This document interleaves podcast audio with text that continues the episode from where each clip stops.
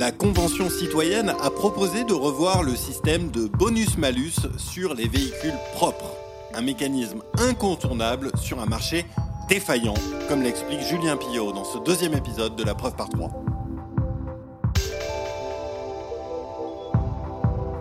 Il faut bien comprendre qu'il peut être intéressant pour un État de subventionner un comportement vertueux qui va par exemple réduire les coûts annexes sur le plan de la santé ou de l'environnement, et de sanctionner par une taxe ceux qui détériorent les biens communs ou qui sont contraires à l'intérêt général. Par exemple, l'adoption de véhicules électriques par une plus large part de particuliers et de professionnels générerait, toutes choses égales par ailleurs, bien évidemment, des externalités environnementales positives dont tout le monde profiterait.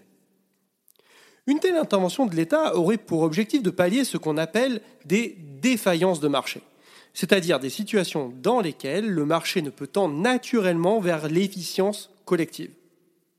C'est par exemple sur ce principe que repose le système de bonus-malus pour l'automobile. La Convention citoyenne pour le climat a proposé de revoir ce système pour inciter les particuliers et professionnels à davantage adopter des modes moins polluants, comme le véhicule électrique. Ce marché du véhicule électrique a en effet tout du marché défaillant. D'un côté, on a les consommateurs qui n'ont pas intérêt à acheter un tel véhicule dont le coût d'acquisition élevé, l'autonomie limitée ou le temps de recharge sont perçus comme une désutilité relative par rapport aux véhicules thermiques comparables.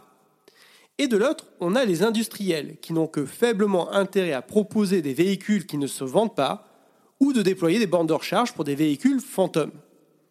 Les subventions à la production, à l'achat ou au déploiement du réseau de charge elles sont justement là pour réduire cette désutilité relative, sans quoi la transition vers l'électromobilité n'aurait aucune chance de s'opérer d'elle-même. Ne reste alors plus qu'à se poser la question de la fixation du montant et des conditions d'obtention des dites subventions, car, nous le savons bien, les marges de manœuvre de l'État sont très limitées.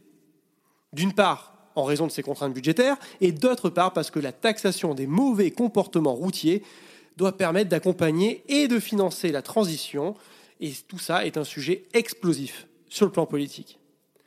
Rappelons-nous les bonnets rouges, le flop de l'écotaxe poids lourd ou le rejet de la taxe carbone par les gilets jaunes. Cette histoire a une morale.